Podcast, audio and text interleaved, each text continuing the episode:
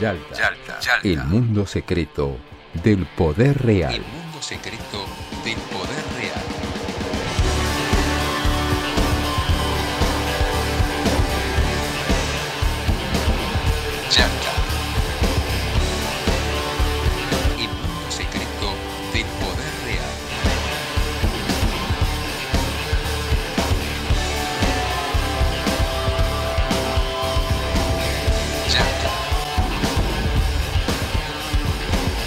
Auspicia Yalta, el mundo secreto del poder real. Lotería de la provincia. Entretenimiento para vos. Beneficios para todos.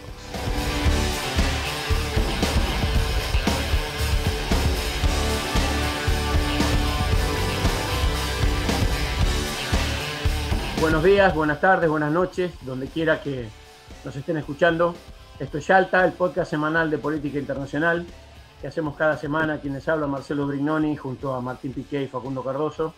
En este caso, a partir de este super domingo 11 de abril, tratando de encontrar alguna explicación, algún secreto del poder real que podamos develar sobre lo sucedido este domingo que pasó en Ecuador, en Bolivia y en Perú. ¿Cómo le va, Piqué? ¿Qué dice usted? ¿Cómo anda? ¿Qué tal, Facundo? ¿Qué tal, Marcelo? Y aquí estamos en un nuevo podcast de Yalta. Ustedes seguramente lo escucharon si nos siguen habitualmente. Yalta es una localidad, una ciudad que está en la península de Crimea, donde en el año 1944 se realizó una cumbre de estadistas para rediseñar el mundo que sobrevendría después de la Segunda Guerra Mundial, que ya estaba terminando y estaba escrito también a partir del el sacrificio del pueblo ruso, del ejército rojo, de otros ejércitos de Europa Occidental, que iba a ser derrotada la Alemania nazi y también lo sería el Japón imperial. Y allí se encontraron Joseph Stalin, el anfitrión, el, para algunos, mejor presidente de la historia moderna de los Estados Unidos, que es, y para mí también, Franklin Delano Roosevelt, y por Gran Bretaña, Winston Churchill. Y nosotros entendemos la política internacional como política situada, como se entendía también en esos años de lo que iba a ser la posguerra y después la Guerra Fría con las áreas de influencia, las disputas geopolíticas. Y hoy vamos a pensar en lo que pudo ser un país, la Unión Sudamericana que soñó Bolívar, que soñaron otros pensadores latinoamericanos y también argentinos. Felipe Varela, por ejemplo, hablaba de la patria americana, de la Unión Americana para enfrentar a los imperialismos europeos en la Argentina. Y si hablamos de Sudamérica y hablamos de la segunda década del siglo XXI, podemos detenernos y pensar, ¿y qué caracteriza a esta segunda década? La primera década del siglo fue la década de los gobiernos progresistas populares de izquierda nacional populares, con, bueno, una decisión mientras Estados Unidos estaba embarcado en Medio Oriente, con este, sus disputas por, por petróleo, por posicionamientos, por enclaves estratégicos, en Sudamérica se aprovecharon contextos internacionales de altos precios de materias primas para avanzar en procesos de sustitución de importaciones, en algunos países de industrialización limitada por industrialización al fin o reindustrialización y de distribución del ingreso, con liderazgos importantes y fuertes. ¿Qué caracteriza entonces a esta segunda década del siglo XXI para América del Sur? Vamos a focalizarnos en América del Sur.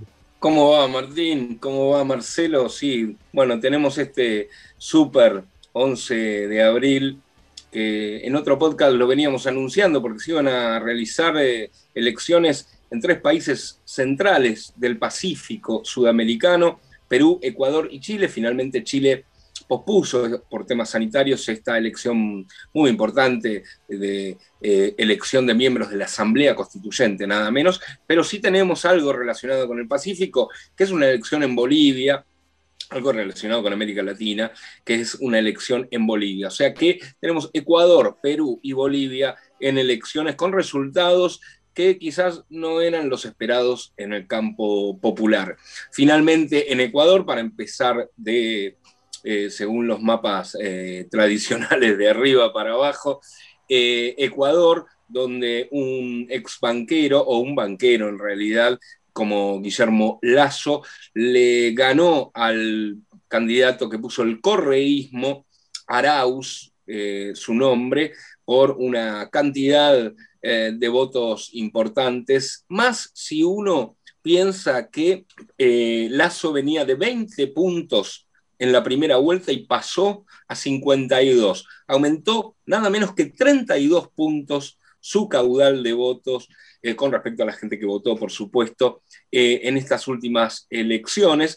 También en Perú hubo alguna sorpresa. Finalmente la candidata que de lo que se entendía el progresismo peruano no accedió al balotaje y quedó un referente de campesino, si se quiere, que usa gorro de paja todo el tiempo, un cholo, como se le dice, eh, Pedro Castillo, frente a una extrema eh, o a una derecha eh, representada por nada menos como Keiko Fujimori.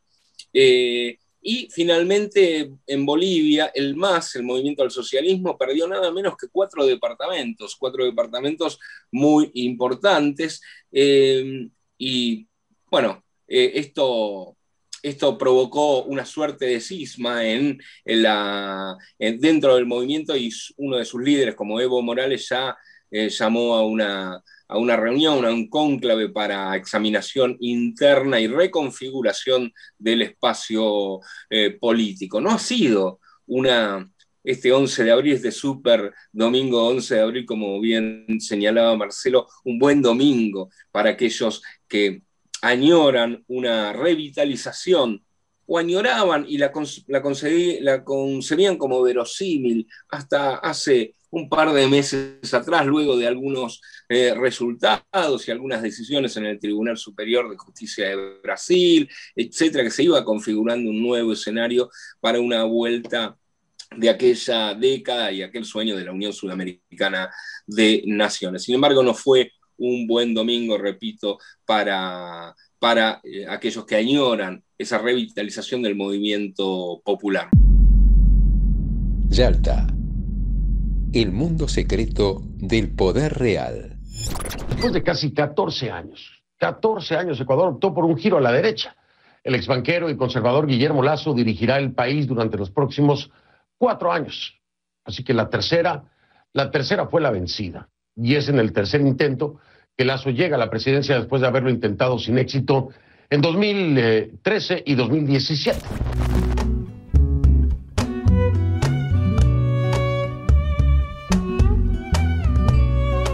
Sí, un poco lo, que señalaba este, Martín antes y, Facundo, me parece que también digamos, es un momento medio bisagra, porque se dan muchas discusiones a la vez por un lado, una discusión este, que, inclusive ha estado planteada en algunos debates últimamente, que han participado algunos intelectuales latinoamericanos, entre ellos el expresidente boliviano Álvaro García Linera, esta idea de que digamos, la, derecha latinoamericana se radicaliza, eh, básicamente en virtud de que a pesar del uso discrecional del la contra los dirigentes populares que lideraron los países en la primera década del siglo XXI, esto no resulta suficiente para poder imponer por la vía electoral en un formato liberal, democrático, tradicional, sus candidatos y sus políticas y necesita este tipo de herramientas, con lo cual ese proceso de radicalización ya pone al escenario democrático como una condición eh, no precisamente necesaria de la consolidación de sus proyectos de política y de sus proyectos de gobierno de élite.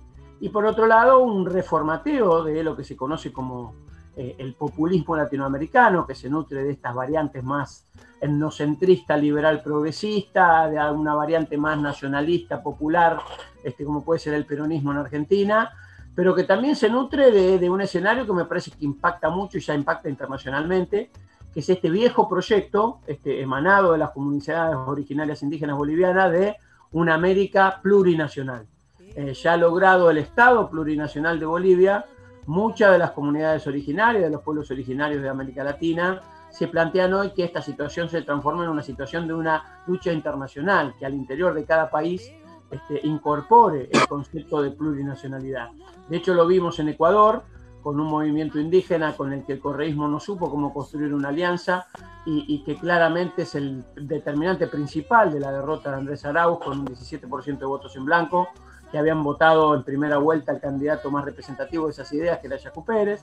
Eh, del mismo modo que se ve en Perú, eh, un escenario donde este, un dirigente sindical del magisterio de docentes este, peruano, con mucha trayectoria, un ex rondero, ronderos son los luchadores por la reforma este, rural y luchadores en defensa de los derechos de los peones rurales del, Perú andino, eh, que a su vez este, constituyó un nuevo sindicato docente a partir de denunciar un acuerdo espurio entre la vieja dirigencia docente y Pedro Pablo Kuczynski en el 2017, y que hoy con un discurso claramente basado en tres ejes, una nueva constitución peruana que permita que el Estado intervenga en la economía, la nacionalización de los servicios públicos esenciales como la minería, los hidrocarburos y los servicios públicos domiciliarios de energía y, saneamiento, y una renegociación de la deuda externa, eh, con este discurso en un escenario absolutamente poco propicio como el Perú, obtiene casi el 20% de los votos, con lugares del país donde claramente supera el 40%, digamos, en algunas zonas rurales del norte peruano.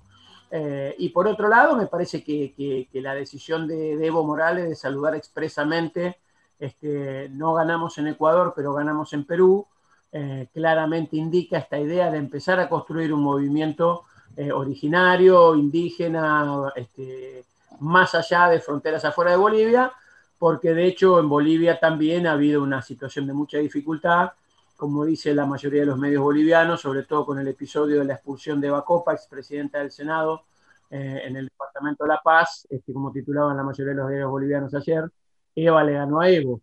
Eh, Eva Copa no solo es la nueva alcaldesa de La Paz, la segunda ciudad de, Bolivia en tamaño y densidad, y, el lugar tradicional de la capital política del movimiento del socialismo en Bolivia, sino que también ayer obtuvo el Departamento de La Paz con su propia agrupación. O sea, eh, la situación del MAS empieza a plantearse ya no solo en términos de su radicalidad ideológica, sino en términos de su metodología interna de, selección de candidaturas. Un poco podríamos decir que el, escenario del movimiento popular que viene parece ser un escenario, aunque nunca se pueden sacar conclusiones permanentes, que necesita conjugar tres factores. Unidad en la diversidad, resolución democrática de las representaciones subnacionales y territoriales, y una radicalidad política que tenga como representar los intereses de los desposeídos, que claramente van rumbo a un proceso de confrontación inexorable con esta derecha autoritaria que pretende volver las condiciones de convivencia comunitaria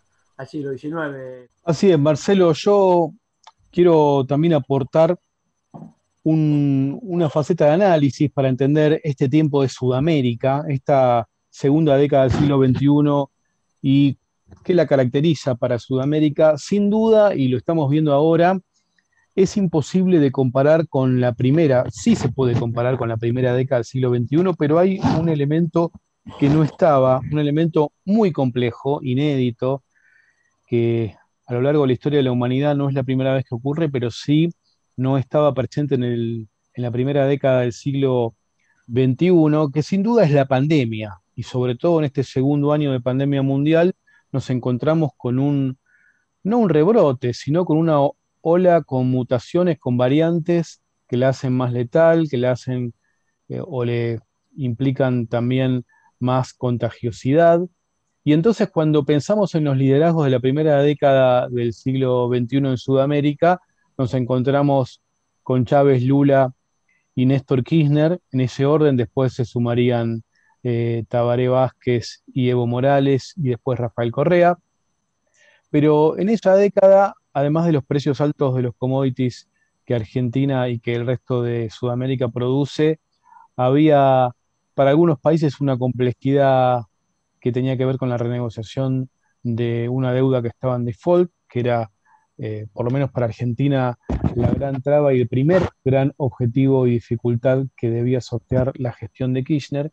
Y hoy nos encontramos con que eh, nuevamente Argentina, en esta cuestión pendular, tiene delante suyo el desafío, en este caso, de sortear o de postergar o de renegociar postergando la deuda con el organismo de crédito que se supone que ayuda a los pueblos, pero en realidad encorseta y este, bueno, limita sus economías, que es el Fondo Monetario Internacional, pero eso vinculado o sobrepuesto o atravesado por la pandemia.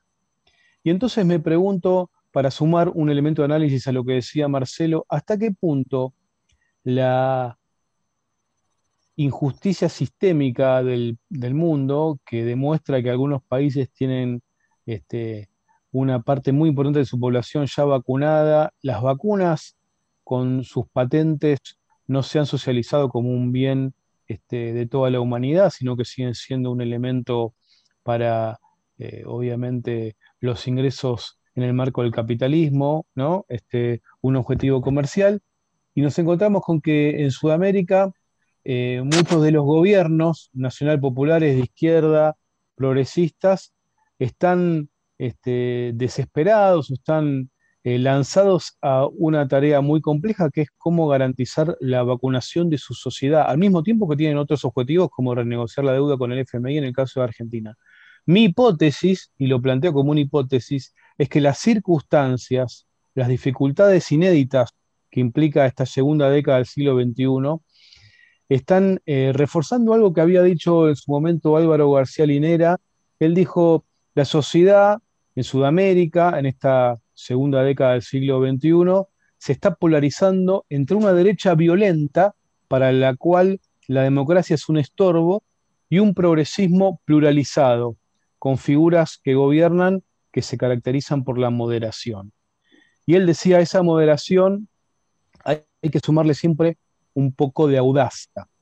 Y yo digo, volviendo a lo que estaba planteando inmediatamente antes, es que más allá de las condiciones naturales de las personalidades que están a cargo de los gobiernos, las propias circunstancias se están obligando forzadamente a asumir posiciones de mayor audacia y de mayor radicalidad, porque la situación, queda claro, del otro lado encuentra un adversario político que asume posiciones a veces hasta de enemigo, más que de adversario, y está dispuesto a poner en crisis los gobiernos con sociedades eh, que están este, al borde de situaciones que, no, que nunca imaginaron, de catástrofe nacional. Así que eso quería plantear. Estamos entonces en una segunda década del siglo XXI, donde son a veces más las circunstancias que las características, características personales las que están llevando esta polarización, me parece, entre la derecha violenta y el progresismo. No me gusta tanto la palabra progresismo, vamos a definirla como los gobiernos populares eh, de signo de centro-izquierda o que se ponen a la distribución y a la justicia social como objetivos en, una, en un antagonismo que a pesar de los discursos en su momento eh, que proponían la unidad nacional como objetivo, está quedando claro que eso en este contexto es muy difícil. Eh, bueno, exactamente, Martín. La verdad es que eh, el panorama regional y global que acabas de dar es exacto y realmente condiciona las elecciones que se están haciendo en nuestros, en nuestros países. Yo, sin embargo, quiero también puntualizar algunas responsabilidades de los movimientos populares in situ, eh, a mí me parece que el, a, semejanza, el término progresismo, que es un término que tuvo una gravitación eh, ideológica, posicional en, dentro de nuestras sociedades, se ha ido semejando a lo que en Estados Unidos se llama eh, un liberal, que no es liberalismo en otro sentido, sino un liberal, y se ha acoplado a aquella lucha, si se quiere, por derechos que son civiles, más que económicos, derechos que eh, no vulneran el derecho, la propiedad, no vulneran la distribución de la riqueza ya prefijada. En ese sentido, y el caso de Ecuador me parece paradigmático, por eso lo traigo a colación, yo creo que el progresismo no ha logrado captar lo que sucede en los sectores populares, básicamente, ¿no?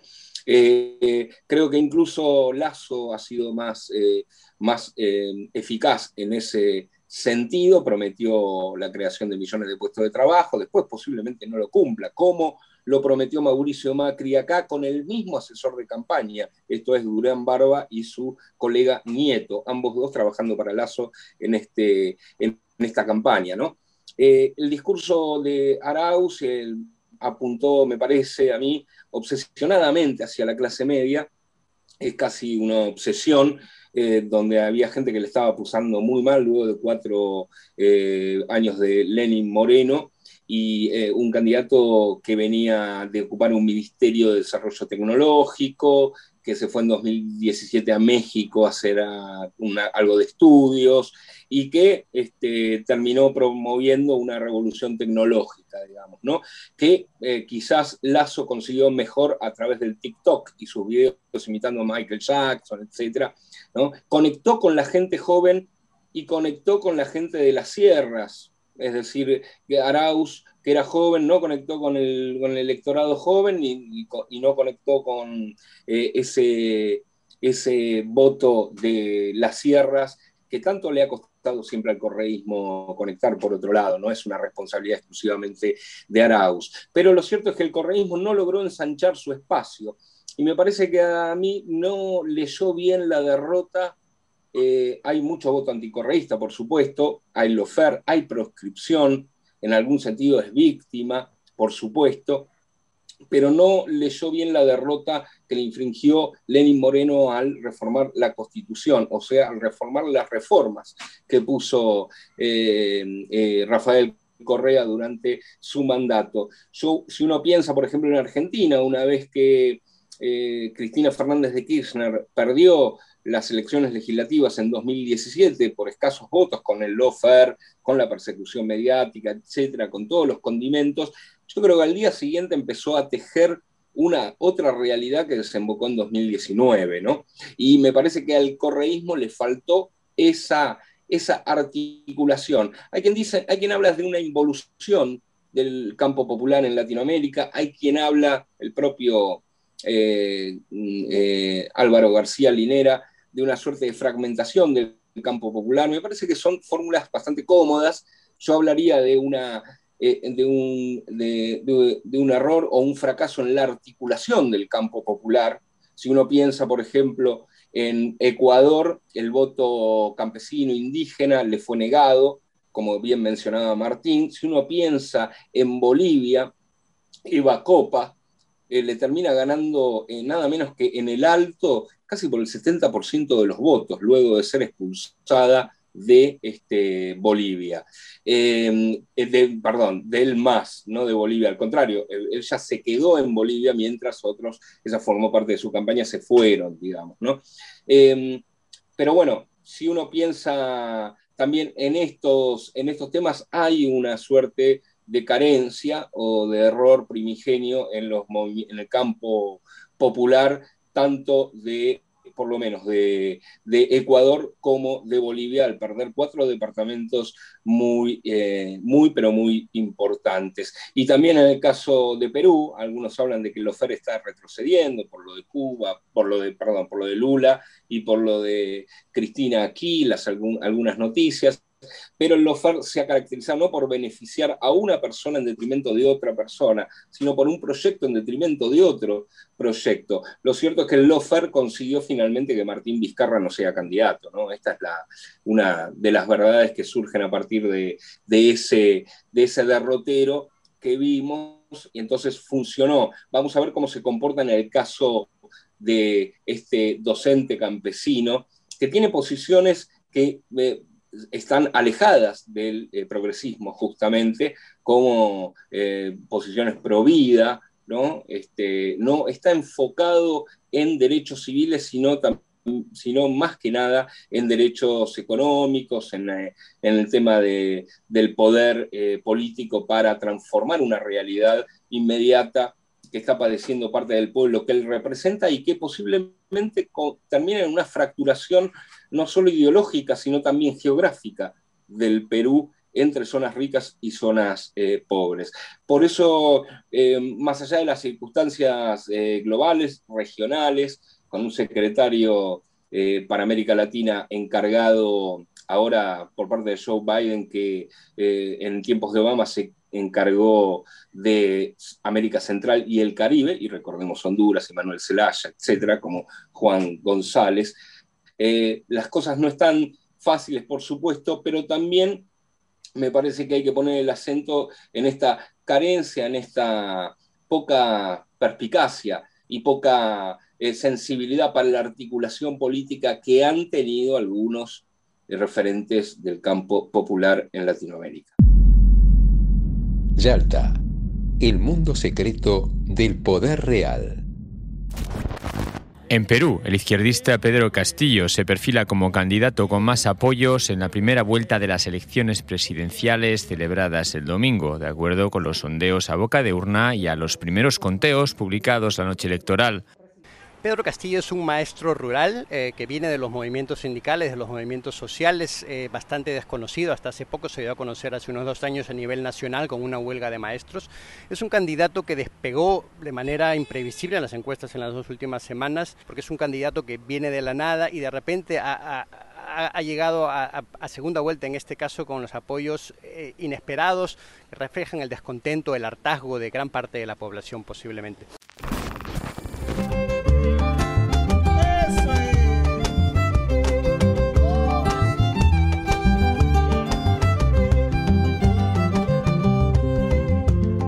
Bueno, con esto un poco nos estamos despidiendo por hoy. Bueno, un poco lo que planteaba Facundo, digamos, esta idea de, la necesidad de articular las dos almas del movimiento popular latinoamericano. Este alma progresista, liberal, de derechos civiles de incluidos, y el alma populista, este, plebeya, este, subversiva, que plantea la inclusión de los excluidos con una agenda mucho más vinculada a lo socioeconómico. Evidentemente, digamos, el, progresismo es más etnocentrista en términos de su agenda, que intentó conducir durante parte de estos años el proceso del movimiento popular latinoamericano, hoy no puede dar cuenta de una agenda que interpele a los sectores excluidos por el propio este, neoliberalismo producido por el Laufer y, bueno, aquella vieja creación militar este, del brigadier Charles Tubno en Estados Unidos, que después terminó transformándose en una herramienta jurídica y de la que hablaremos oportunamente. Hoy es la que ha determinado también cómo se discute al interior del movimiento popular, cuál es su agencia principal y desde dónde se convoca a la unidad, a la unidad en la diversidad para poder vencer a los gobiernos liberales en esta etapa, Martín. Así es, una etapa con una complejidad extrema que se caracteriza por la falta de límites, aunque a veces desde eh, el liberal progresismo, como a veces definimos en este podcast, pareciera haber una preocupación o una sorpresa porque la derecha no se autolimite y, queda claro que no se va a autolimitar, sino que va a hacer todo lo que se pueda y más para tratar de llevar a la, crisis eh, gubernamental o de gobernabilidad a las administraciones de signo nacional popular de izquierda o progresistas. Bueno, este me parece que es el panorama con particularidades propias de la etapa de, esta tan difícil pandemia que vaya por su segundo año. Y, bueno, las circunstancias pueden incluso este, a veces condicionar o determinar más que las personalidades. Por mi parte, un saludo para, para los que siguen y las que siguen este podcast. Y Facundo, no sé si querés hacer el cierre o vos, Marcelo. No, perfecto. Yo solamente despedirme. Gracias a todos, gracias a todas. Nos vemos en la próxima. Un abrazo.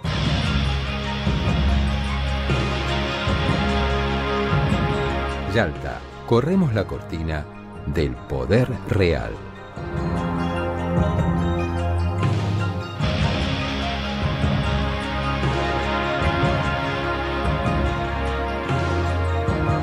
Hacemos Yalta Marcelo Brignoni, Facundo Cardoso y Martín Piqué.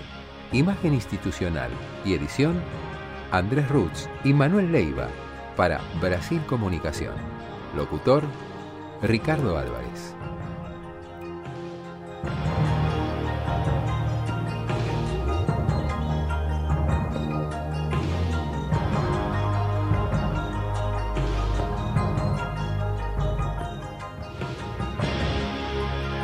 Auspició Yalta, el mundo secreto del poder real, Lotería de la provincia, entretenimiento para vos, beneficios para todos.